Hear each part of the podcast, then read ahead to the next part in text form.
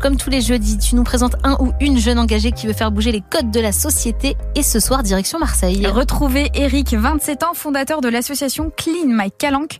Ancien chasseur alpin, il avait l'habitude de faire ses entraînements euh, dans les calanques. Et au fur et à mesure, il a remarqué qu'il y avait de plus en plus de déchets sur sa route. Déjà, c'est une cata euh, pour le magnifique paysage hein, qu'on connaît, mais aussi pour la planète. Il a alors décidé de mobiliser ses potes pour faire euh, leur randonnée habituelle, continuer à faire des pique-niques, mais avec des gants et des sacs poubelles dans les mains. Bon, malgré tous leurs efforts, ils se sont rendus compte que le nombre de déchets ne diminuait pas forcément. Et c'est là qu'Eric a capté qu'en fait, la chose la plus importante, c'était la sensibilisation. On continue à faire nos ramassages tout le temps tous les mois, deux, trois fois par mois. Mais on essaye de faire des ramasses sensibilisation toutes les semaines dans l'établissement scolaire. Donc, je suis présent dans les écoles deux, trois fois par semaine, de la maternelle au lycée. Et après, sur les réseaux sociaux, ben, on utilise donc le pouvoir qu'ont les influenceurs, les youtubeurs, les rappeurs et tout pour faire des vidéos avec eux, pour qu'ils passent le message aussi, parce que il y a rien de mieux que de passer un message de façon ludique, de façon sympathique. Et quand t'as, euh, ben, je sais pas moi, ton idole, ton rappeur préféré qui le dit, ça passe toujours mieux. Ils ont fait des ramassages, par exemple, avec Michou, ah Enjoy Phoenix et d'autres personnalités euh, publiques.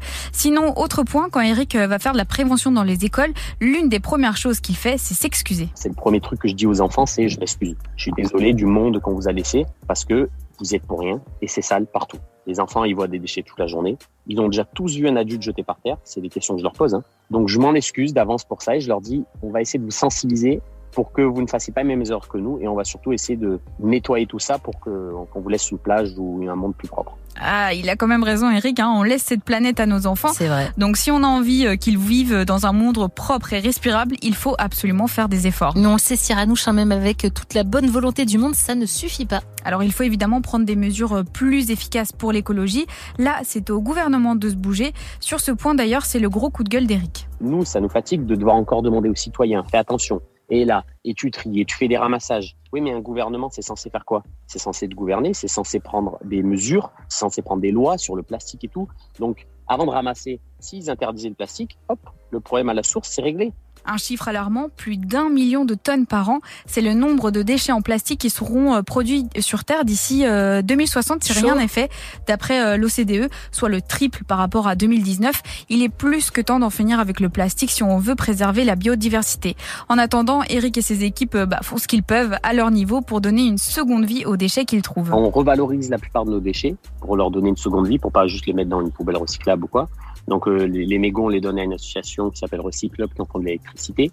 Euh, nos bouchons plastiques et tout, on les donne à une asso qui s'appelle Sauvage Méditerranée qui en font des bijoux. Et en fait, le but, c'est euh, essayer de les revaloriser le plus possible. C'est vraiment canon et ils vont bien plus loin en fait que les ramassages et la sensibilisation. Est-ce qu'ils ont des projets pour l'avenir? Alors oui, déjà refaire un festival Clean My Calanque.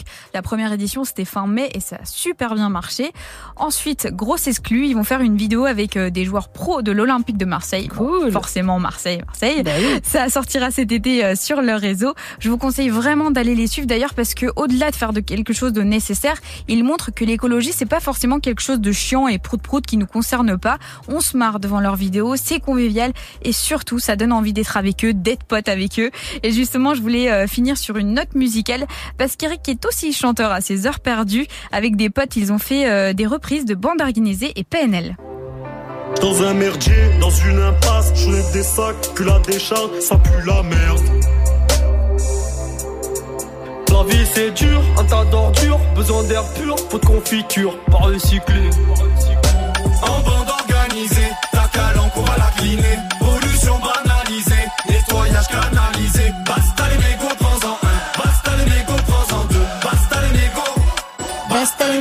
Canon, c'est remix Cyrano. Je suis fan, on valide fort à Move. Bon, si vous voulez vous ambiancer, hein, n'hésitez pas à suivre Clean Mike Calanque sur leur réseau.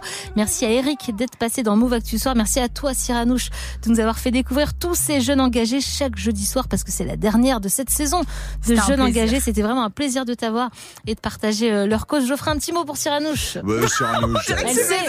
Je la, Elle je la- je la connais depuis qu'elle est grande comme ça, Cyranouche. Elle était en pote avec un de mes meilleurs potes Mais avant, non et après je l'ai vu arriver en radio, et Oh le là là. standard et maintenant l'antenne, elle nous a tous dépassés. Elle va aller, elle va aller beaucoup trop loin Elle pour va nous, tous nous mettre à la retraite, Ah, Cyrano. Tous nous Alors, dehors, euh, Cyrano. je suis déjà plus jeune que vous, je suis désolée de vous le dire. C'est mais la vie. Bah oui. C'est la la vie. On l'accepte. On l'accepte. On l'accepte. Tous nous T'es en quelle année déjà?